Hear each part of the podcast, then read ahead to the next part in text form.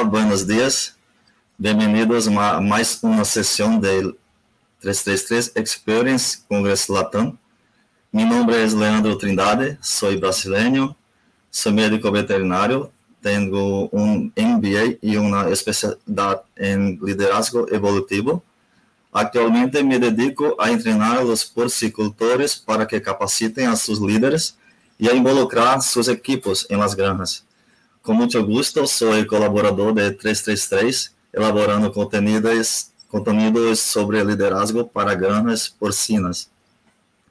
Estoy aquí con el doctor José Alberto Herrera, que nos presentará su ponencia titulada Cómo alcanzar el máximo nivel de indicadores clave de desempeño. El doctor Alberto es médico veterinario especializado en porcicultura patología y producción animal. Tiene un MBA y cuenta con amplia experiencia en porcicultura. Ha sido catedrático y se dedica a brindar asesoría a empresas porcinas. Actualmente tiene una empresa que ofrece consultorías con un equipo multidisciplinario, no solo en México, sino en toda Latinoamérica. Adicionalmente, tiene una sociedad con OPP Group, empresa espanhola de consultorias que assessoram a umas 600 mil madres em Europa e se especializa em pôr em marcha granjas porcinas, fazendo ênfase em bem-estar animal. Ademais, pertence a vários conselhos de administração de empresas porcinas. Bem, este es un tema que considero de suma importancia para cualquier explotación porcina que quiera alcanzar su máximo potencial de productividad.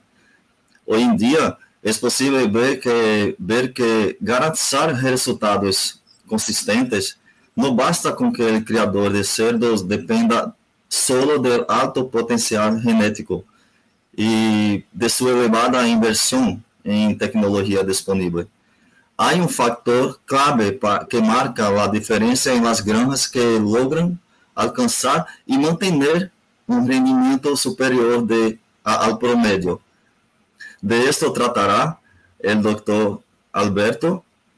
E en esta sesión tenemos 40 minutos, 25 minutos para a ponencia e outros 10 minutos para, al final para perguntas e respostas. Doctor Alberto, Muchas gracias por estar con nosotros. Espero que tengan una excelente presentación. Muchas gracias, Leandro. Un gusto compartir la, el foro contigo. Muchas gracias a 333 por, por invitarme a participar y compartir un poco de, del día a día, de los problemas que estamos teniendo en las empresas. Y eh, la idea es eh, un poco el, el profundizar en la, en la, en la dificultad que se tiene para, para alcanzar estos indicadores. Entonces, no, sé si me pudieran eh, eh, dar el control para poder avanzar. Sí.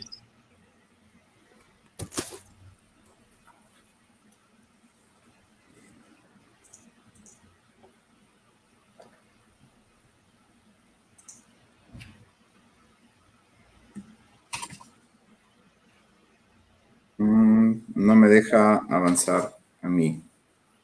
Sí veo la pantalla, pero... Uh, Ajá.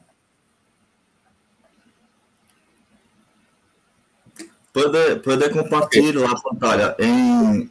Voy a en compartirla de nuevo, correcto. Ok.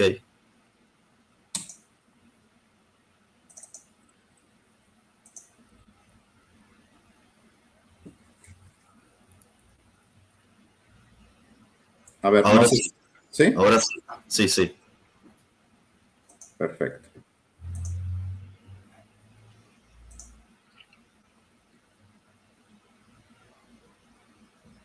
Perfecto. Bien.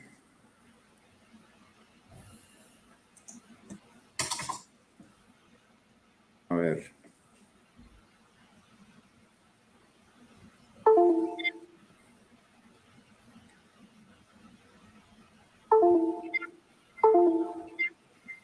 Ver, es que no me está dejando compartirle. Está, eh, está compartido. ¿Sí? Está compartido. Ah, Sí, el problema es que yo no la veo. Este,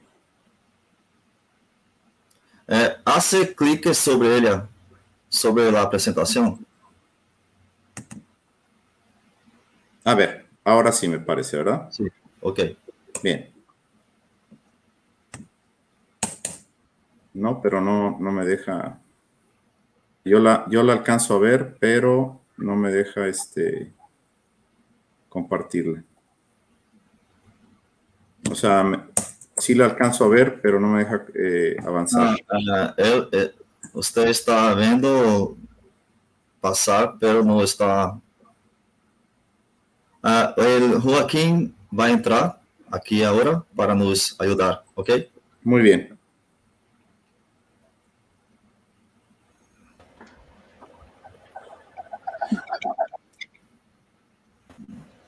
Doctor, bueno, mire, haga clic sobre la misma presentación. ¿Ya? ¿Sí? Sí, y, y ahí sobre ella intente ahora tener los controles de- de- del mando. Bueno, ahí la estoy viendo. ¿Sí? Sobre la presentación y ahí va a poder empezar a cambiar las, las diapositivas.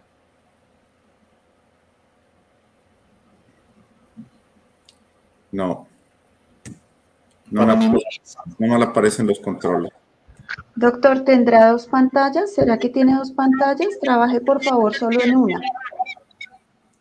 Mm, no, voy a dejar de compartir. voy a dejar de compartir.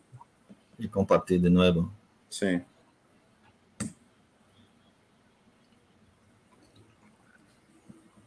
Sí, porque no, no tengo dos pantallas, pero No hay problema, doctor, tranquilo. Ya vamos a empezar. Les pedimos por favor a las personas que nos den dos minuticos que estamos solucionando un problema técnico de último minuto, pero ya vamos a empezar. Entonces, doctor, si quiere, por favor, de nuevamente compartir a la pantalla. sí. Estas son las dificultades de transmitir en vivo. Les pedimos disculpas, pero pues por favor que nos entiendan, son los gajes del oficio. Sí.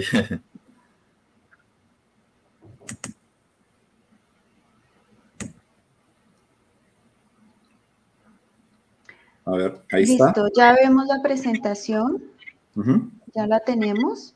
Compártala completa, por favor, y si quiere, dele adelante y atrás para que veamos que está. Ahora sí, muévala. Bien, ahora sí. Ya me Ahora dieron, sí, ahora sí. ya me dieron los mandos. Gracias a todos, qué pena, ya arrancamos. Gracias. Bueno, voy a tratar de recuperar un poco el tiempo. Eh, como, como lo comentábamos, hay nuevos desafíos en la industria. Eh, eh, todos sabemos que no necesariamente hoy es suficiente eh, producir volumen, sino que ya nos piden otro tipo de cosas, mucho eh, animal, carne de más calidad, con menos antibióticos, menos hormonas o, metabólicas como la, ractopamina. Y bueno, es evidente que las reglas ya cambiaron. Hay gente que lo va a entender, hay gente que le cuesta mucho trabajo entenderlo, pero los que eh, nos dedicamos a esto, que, yo creo que son la mayoría de los que nos están amablemente viendo, pues saben que esto ya cambió. Evidentemente el aumento de costo de las tierras eh, es, es, es, una, es un fenómeno mundial. Hay cada vez más regulaciones ambientales, control de emisiones de gas. eh, no se diga en este momento un aumento en el costo de alimentación. Eh, el, tema del, eh, de las hembras hiperprolíficas no es un tema menor. Esto evidentemente nos va a cambiar, como lo van a ver más adelante, eh, muchos, muchos otros factores que no teníamos considerados. Hay un cambio generacional que dificulta mucho que este cambio generacional a veces ya no quiera trabajar en, esta, en este sector. Y como algo central que yo vivo todos los días es la escasez de mano de obra. Es increíble lo que estamos sufriendo las empresas y esto es un fenómeno a nivel mundial. y en el cual Leandro pues tiene mucha experiencia en esto, ¿no? Y creo que vamos a poder hacer una bonita mesa redonda en torno a esto. Bueno, ¿por qué pongo como centro las cerdas hiperprolíficas? Porque si bien representan una gran ventaja en el cual eh, el potencial que tienen nos puede llevar a reducir de 9 a 12 dólares por cabeza. También es cierto que no perder de vista que el manejar este tipo de hembras requiere una inversión eh, eh, muy inmediata, porque una vez que ingresamos esta genética, el volumen de destetados aumenta rápidamente y hay que tener en cuenta simplemente que la capacidad instalada de las granjas se pueden colapsar y generalmente se colapsan. Eso es lo que me ha tocado ver, sobre todo en España y en México. Y, hay que entender también que cuando cambiemos a esta genética, si bien el dulce es muy, muy interesante de poder eh, reducir de 9 a 12 dólares por, por cabeza, pero tenemos que pensar también que vamos a tener una necesidad de tener de un 20, un 35 o hasta un 40% de capacidad instalada mayor. Si esto consideramos aproximadamente entre 200 y 220 dólares por espacio, pues imagínense la inversión que tenemos que hacer. No solo son los destetados por hembra al año, que me parece que es un indicador que ya se quedó muy obsoleto, y una de las desventajas que tienen el manejar estas genéticas es que al aumentar los nacidos vivos, estos son mucho más chicos, más difíciles de sacar, eh, mucho más difíciles de manejar, requiere unas mejoras también en la, en la nutrición.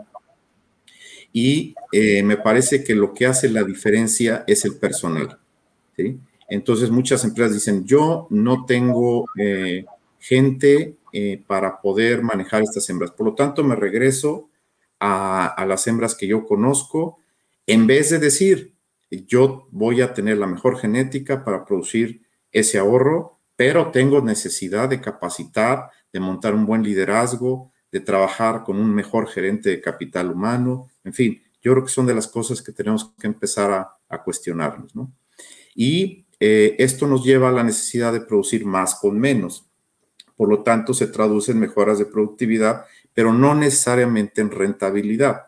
Si nosotros no somos capaces de sacarle provecho a estas hembras y no prevemos que vamos a necesitar más espacios, pues no necesariamente todo este potencial que estamos logrando se va a convertir en rentabilidad. Por lo tanto, la diferencia, regreso a la base, la va a ser los operarios, ¿sí? qué tan capacitados estén, qué continuamente estén bien capacitados y evidentemente tener muy claro que vamos a requerir mucho más espacios. Por lo tanto, el personal eh, eh, es fundamental. ¿Y qué requiere? Pues un alto grado de compromiso, un, buen programa de capacitación continua y esto es mucho más importante por la alta rotación. O sea, no solo es voy a capacitarlos una vez y ya, no, es capacitarlos continuamente, sobre todo entendiendo que hay mucha rotación. Necesitamos un buen liderazgo, que no es fácil, es muy fácil decirlo, muy, muy difícil obtenerlo en granja y necesitamos tener un clima laboral muy bueno. Por lo tanto, eh, algo que, tenemos ya a la mano, como una buena genética, como eh, buenos, eh, muy buenas partes de muchos factores que hemos trabajado mucho en instalaciones, pero creo que tenemos dos limitantes que van atrás de este potencial. Uno es la parte nutricional, que está tratando de entender y está haciendo muy buen esfuerzo hay casas nutricionales que, están trabajando muy bien y que saben que por, por ahí eh, eh, es donde tenemos que trabajar y un clima laboral muy bueno. Básicamente, creo que entendiendo cuáles, desde mi punto de vista, serían los factores fundamentales, serían esos, ¿no? Otro de los puntos que, que, tenemos que preguntarnos es que si siguen siendo válidos todos estos indicadores claves de desempeño, como son los destetados por hembra instalada por año, y los kilos vendidos de primera eh, eh, eh, por hembra instalada, ¿no?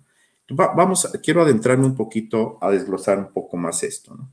Y la pregunta es, ¿sigue teniendo validez estos, estos nuevos, estos indicadores en un nuevo entorno donde la población está en crecimiento, hay una demanda cada vez mayor de proteínas animales de alta calidad, hay cada vez mayor dificultad para encontrar espacios para construir granjas, y esto es a nivel mundial, excepto algunos países que todavía tienen la fortuna de, no tener este, este tipo de problemas. Pero subrayo algo que me parece importante y que lo veo en cualquier parte del mundo que me toca, que me toca ir, ¿no? que me toca colaborar. Eh, la reducción o la limitante de personas que desean trabajar en estas granjas.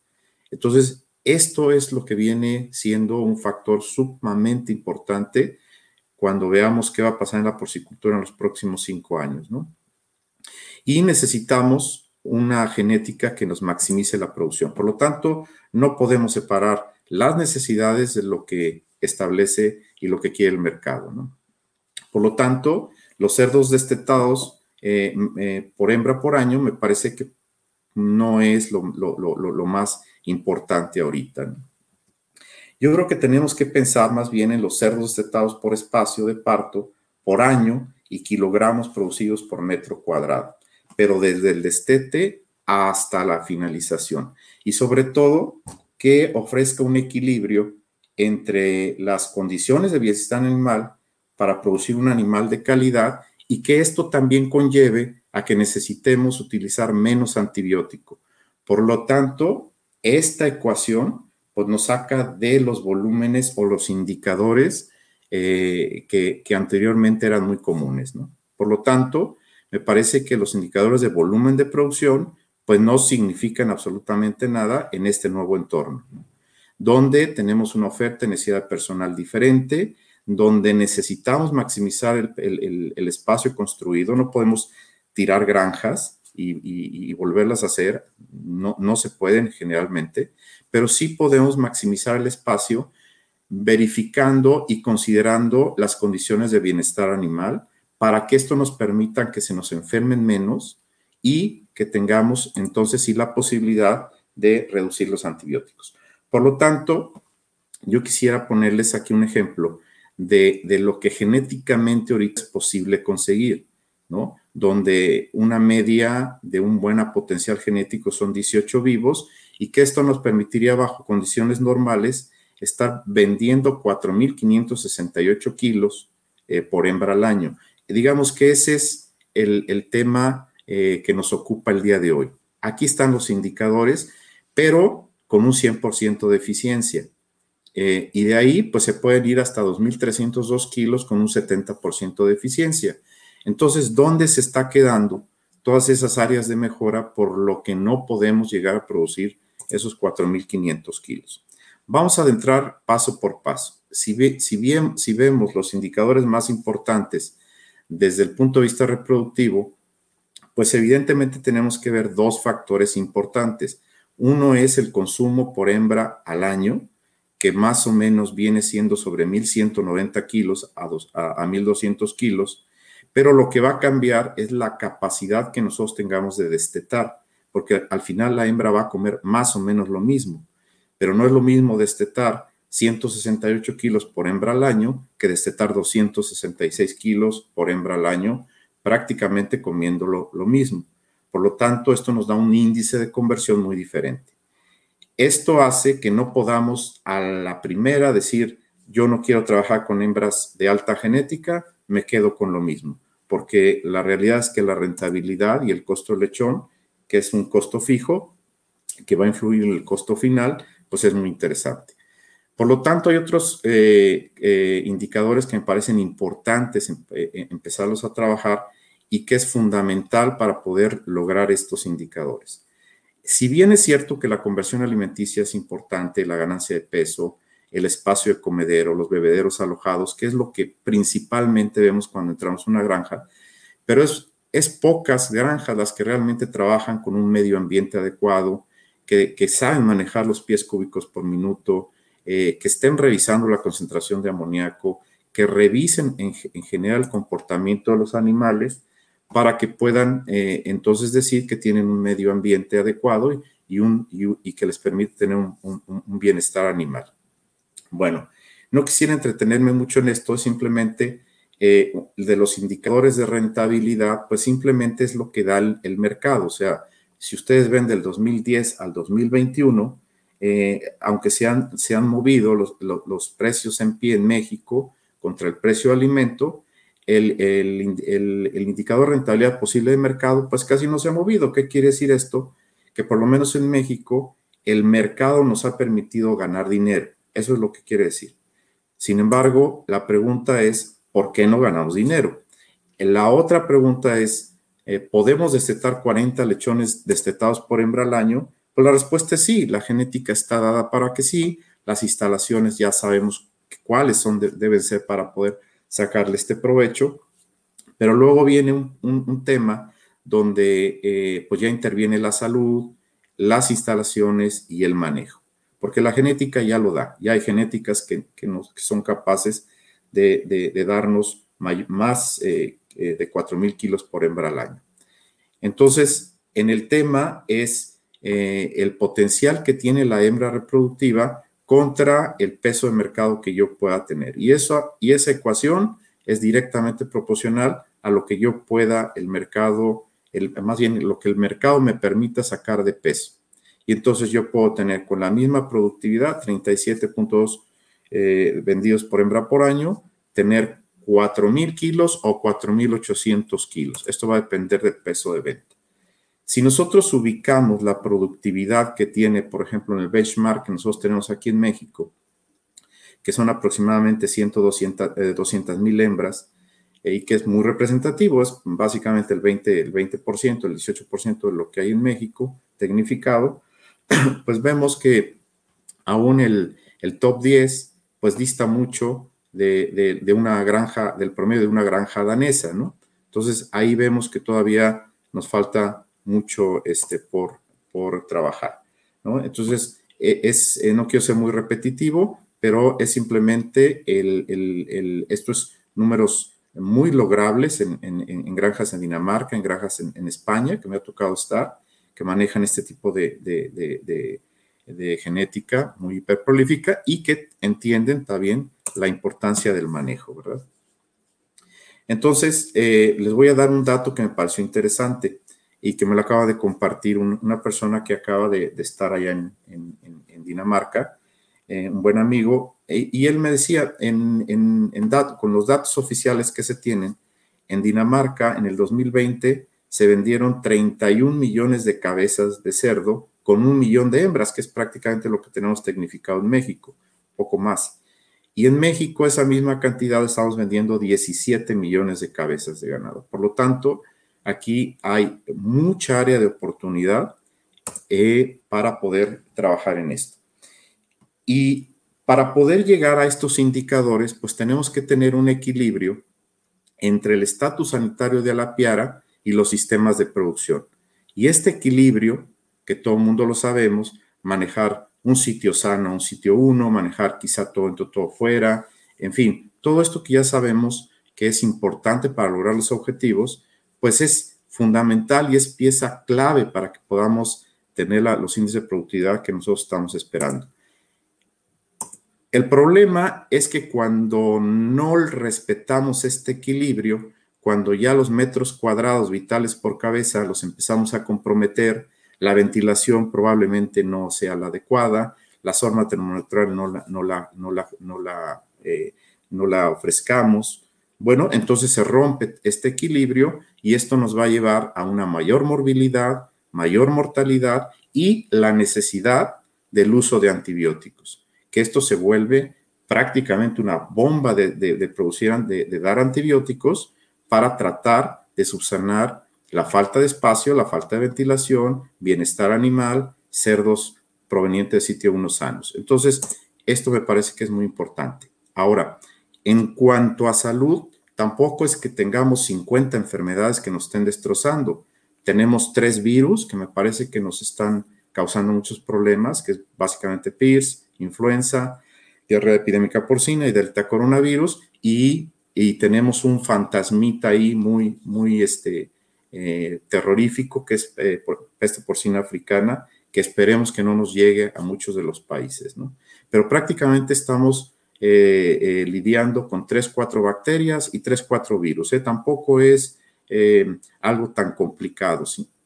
pero sí me parece que los sistemas de producción no están muy adecuados y las zonas de producción a veces no ayudan mucho esto. ¿Por qué? Porque son zonas densamente pobladas.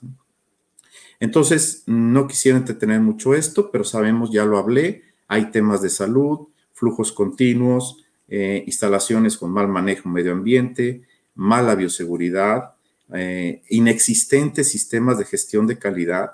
Y yo creo que el área de capital humano, por lo menos en muchas de las empresas que yo conozco, eh, salvo muy buenas excepciones, pues carecen de capital humano profesional. Básicamente se dedican a nómina, pago de empleados y, y, es a lo que se dedica desgraciadamente mucha, mucha de nuestra industria. Por lo tanto, yo veo eh, tres áreas de oportunidad importantes. Una es la bioseguridad, otra es la implementación de sistemas de gestión de calidad y definitivamente trabajar con, con, con, eh, con el capital humano, con equipos de trabajo, liderazgo, etcétera. Por lo tanto, eh, resumiendo, para mí hay dos factores que hay que trabajar y que están muy, desarrollados, muy mal desarrollados. Uno es modificar estos sistemas de, producción y principalmente trabajar más con equipo de trabajo. Quisiera eh, hacer un, un, paréntesis en el aspecto de bioseguridad porque me parece fundamental eh, tocar este punto, aunque todo mundo lo manejamos, la realidad es que los camiones, el transporte sigue siendo fundamental para que se estén haciendo estos quiebres de enfermedades. Hay ya eh, equipos de termodescontaminación muy modernos que son muy efectivos y que tienen una, eh, eh, un control electrónico que nos permite poder monitorear correctamente si, si estos, estos camiones fueron este, perfectamente desinfectados.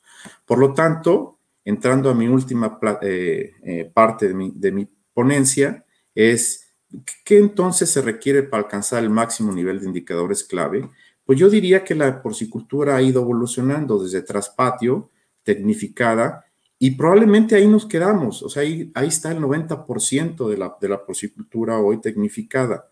Pero ahora tendríamos que pasar a una gestión industrial, donde ya la gestión es profesional, donde hay un enfoque diferente en bioseguridad, en gestión de calidad y en manejo de equipos capital humano. O sea, me parece que eso es lo que va a diferenciar o es el siguiente eslabón de la porcicultura.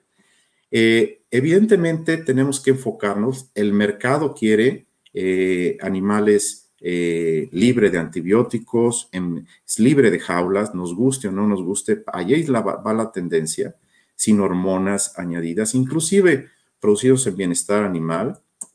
Y el reto es esto que quiere el mercado, hacerlo desde un punto de vista de rentabilidad, ¿no? Y ahí es donde me parece que los europeos pues tienen mucho que enseñarnos y mucho que decirnos, ¿no? Sobre todo empresas líderes como Dinamarca, como España, ¿no?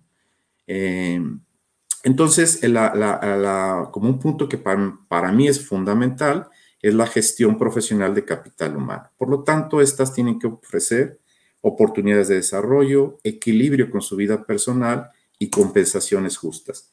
Les voy a pasar rápidamente una, una diapositiva donde se ve cómo desde el 2000, en un benchmark que hice de 87 mil eh, eh, eh, hembras que conforman las mismas empresas, cómo cada vez ha ido aumentando la rotación de personal.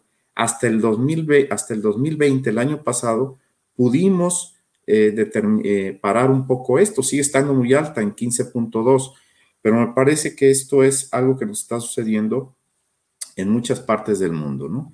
Pero tener una, una, rotación del 15.2% es monstruosa si queremos hablar de calidad. Por lo tanto, necesitamos pues un mejor reclutamiento, o sea, que la gente sepa cómo reclutar, que sea el, personal indicado, capacitaciones continuas, certificaciones, planes de incentivo, planes de seguimiento de instalación dignas de operarios.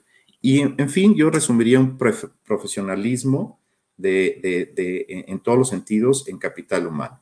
Si bien es cierto que hay muchos procesos de gestión o muchos sistemas de gestión, eh, me parece que tenemos que centrarnos en que muchas de estas empresas ya tienen sus manuales de procesos, pero no siguen una ruta o una, un círculo virtuoso donde completen esta, esta, esta, estos sistemas de calidad. Solamente se quedan ahí, necesitamos una capacitación teórica, una auditoría, una capacitación práctica y que capital humano llegue hasta la certificación, que certifique que esos empleados tienen perfectamente los conocimientos para el puesto que lo tienen. Y aquí les pongo cómo han ido evolucionando estos KPI en las empresas. Antes solamente nos quedábamos con el porcentaje de rotación, que no nos dice tampoco nada. Cuando los consejeros o la, junta directiva de la empresa lo desglosa más y le pedimos que nos diga cuánta rotación de puesto clave nos da, inclusive la rotación por horas certificadas, bueno, pues entonces ahí que viene un problema, porque entonces sí le duele mucho a la empresa cuando se nos va gente clave y más cuando se nos va gente clave certificada por propio recursos humanos, por, capital humano. Y entonces, en control de procesos, pensamos que esto solamente se da en los laboratorios o en los, o en los, este, o los mismos eh, plantas de alimento, pero en realidad no. La gestión de calidad tiene que pensar en la granja, ¿no? Eh, y esto, al final, no quiero extenderme mucho, pero bueno, necesitamos un, programa de, certificación, un programa de capacitación, eh, sistemas de gestión de calidad, información de gestión de calidad, programación, sensibilización, y todo esto probablemente llega a, una, a un balance scorecard o a una tabla de mando o a cualquier eh, sistema de información que les permita medir este avance. Eh, a mí me gusta mucho usar esta plataforma que es el Balance Scorecard, donde es un equilibrio entre la planeación estratégica y los elementos operativos midiéndolos en KPIs. Entonces, esto nos permite, voy a poner un ejemplo muy rápido, de todas las áreas de la empresa eh, interconectadas y autoevaluándose en indicadores eh, eh, cómo, cómo, cómo va modificándose la calificación. Y cuando vemos, por ejemplo, en recursos humanos o capital humano, generalmente, como es de esperarse, pues es el área peor calificada, porque en los últimos 20 años es el área que me parece que menos ha desarrollado las empresas.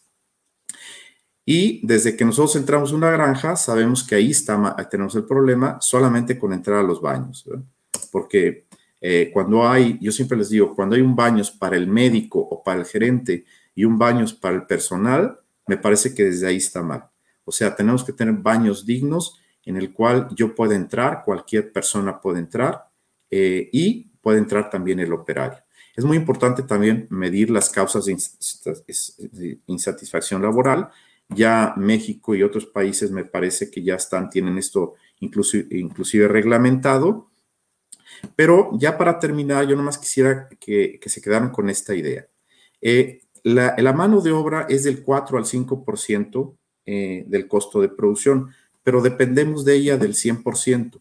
Por lo tanto, una mano de obra que no esté motivada y capacitada, pues no esperemos llegar a tener estos 4.500 o 4.600 kilos por hembra al año y en un sistema de bienestar animal cuando no tenemos un sistema de satisfacción laboral. O sea, e, es curioso que ya empezamos a hablar de bienestar animal y como que el, clima de laboral no lo tomamos en cuenta, ¿no? Entonces, me parece también como una pequeña utopía. Por lo tanto, pues lo barato sale caro y yo ahí concluyo esta, esta charla y espero que pues haya quedado un poco claro mis ideas. Muchas gracias a todos. Leandro, adelante.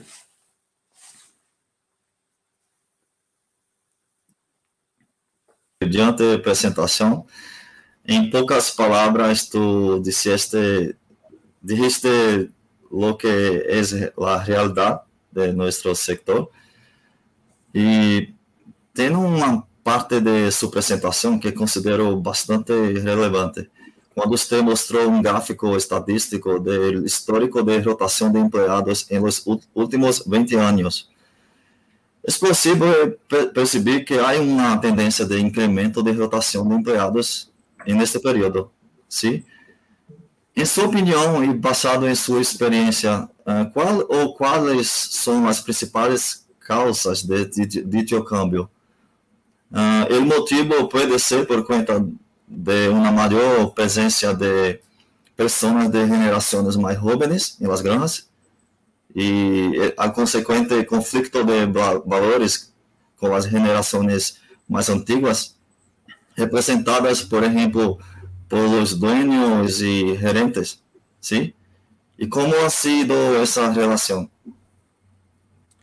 Sí, muy, buena pregunta, Leandro. Es, eh, quisiera contestarla rápidamente porque se me hace muy interesante. Yo creo que son varios factores. Acabas de comentar uno, el cambio generacional es, es importante.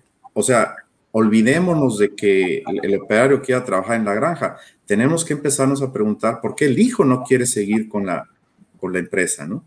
Entonces, de ahí algo está, estamos haciendo mal. Eh, y esto me parece que se traduce en una, los jóvenes tienen otra visión, es otra generación y no lo estamos entendiendo. Ellos no quieren llegar a granjas oscuras, no quieren llegar a granjas donde se maltrate al animal, eh, no le ven sentido cuando manejan perfectamente los, los celulares, seguir anotando en papel. Eh, eh, es, es, una distorsión de lo que se manejaba hace 40 años con, con otras generaciones a lo que ahora los chavos manejan. Entonces, me parece que ahí está mucho el problema por una parte. La tecnología no está llegando a las granjas en la medida que tiene que llegar. El trabajador quiere tener espacios eh, eh, bien eh, iluminados, quiere tener instalaciones dignas, pero también es muy importante que mucho de la rotación se debe al que está reclutando esa gente, no tiene la capacidad para reclutar. Entonces van a reclutar a alguien que no, que no tiene que ser reclutado, ¿no? Reclutan para, para cubrir la cuota y esa gente se va. ¿verdad? Sí, sí, sí. Una realidad. Muy, muy, muy buena respuesta. Tengo una, una pregunta aquí do, de Alexis Daniel Muñoz, de Ecuador, uh, que ele felicita a, a ponencia e trae que um dado curioso que mencionou ao princípio da charla, que cada vez existe menos mano de obra, ¿sí? Como se poderia resolver este problema devido a que existe importante talento humano, pero muitas das vezes não logram conseguir empleo? Sí, es, es, muy buena pregunta. Muchas gracias por el comentario. El, el, es un poco de lo que hemos comentado. Yo creo que eh, todas las áreas a, a nivel del, del, del, de, la, de, la, porcicultura se han ido mejorando. El porcicultor no ha, eh, eh, el, el, porcicultor no escatima en, en, comprar la mejor genética, en comprar el mejor equipo, ¿sí? Pero sí, me parece que no ha entendido que también hay que invertir mucho en capital humano y esto es una gerencia de capital humano de, de, de mejor nivel, esto es invertir en, en líderes que estén eh, interactuando en trabajar ese capital humano, en capacitarlo. Y me parece que, bueno, ¿qué te digo a ti, Leandro? Tú eres experto en eso, pero me parece que eso es lo que nos hace falta en muchas partes de, del mundo, ¿no? Y, y, el tema ahora es cómo retener ese talento, que se me hace muy buena pregunta, lo que nos dice nuestro amigo. Es que tampoco hay programas para retener a la gente, ¿no? Al no haber certificación, la gente dice, bueno, a mí nadie me, yo pongo todo en mí, pero nadie me certifica. Por lo tanto, si nadie me certifica, yo soy uno más y pues me voy a otro lado, ¿no? Cuando obtienen la certificación que los lleva a seguir escalando en la, empresa, pues es más, más difícil que se vaya, porque sabe que tiene un futuro. Ok, sí, sí, sí. Uh, ¿Puede responder en pocas palabras una duda de Natalie Ruiz? ¿A qué hace referencia el concepto de pies cúbicos por minuto? Es la, es la capacidad o la cantidad de aire que tiene intercambiar eh, en, en, una, en un tiempo limitado, en una caseta. Generalmente esto lo, lo manejamos más en casetas cerradas, tipo túnel, ¿no? donde es una medición la, la, velo, la velocidad de aire en, en, en, un minuto. Y este es el intercambio de aire que tiene que haber en una caseta. Muchas veces eso ni siquiera está muy bien evaluado en muchas empresas y desde ahí vienen problemas de canibalismo, eh, desarrollo, en fin. Ahí también tenemos otra área importante que trabajar, ¿no? Ah, ok, ok. Doctor Alberto, uh, este tema es muy relevante. Necesitaríamos de um, algunos días para hablar sobre ese tema tan relevante y que hace tanta diferencia y que está se dando uh, poca pouca atenção a ele, sim? Uh, teniendo en cuenta todo lo que ha mencionado, está claro que invertir en la implementación de nuevas tecnologías es importante, uh, pero es importante que se realice una fuerte inversión en el cuidado de las personas, ¿sí? Uh, me gusta uma frase muito, muito interessante que habla: se cuidarmos de las pessoas, sem lugar a dudas, elas se ocuparão do negócio. ¿sí? Uh, encerramos, terminamos nos, nosso tempo. Uh, quero mais uma vez agradecer, agradecer a, a sua apresentação, doutor Alberto, muito, muito interessante, e suas aportações relevantes. Ok? Muchas gracias. Leandro, muchas gracias a ti por compartir esto y muchas gracias a 33 y muchas gracias a la audiencia que se tomó el tiempo de, estar viendo. Les mando un abrazo desde México. Gracias a todos.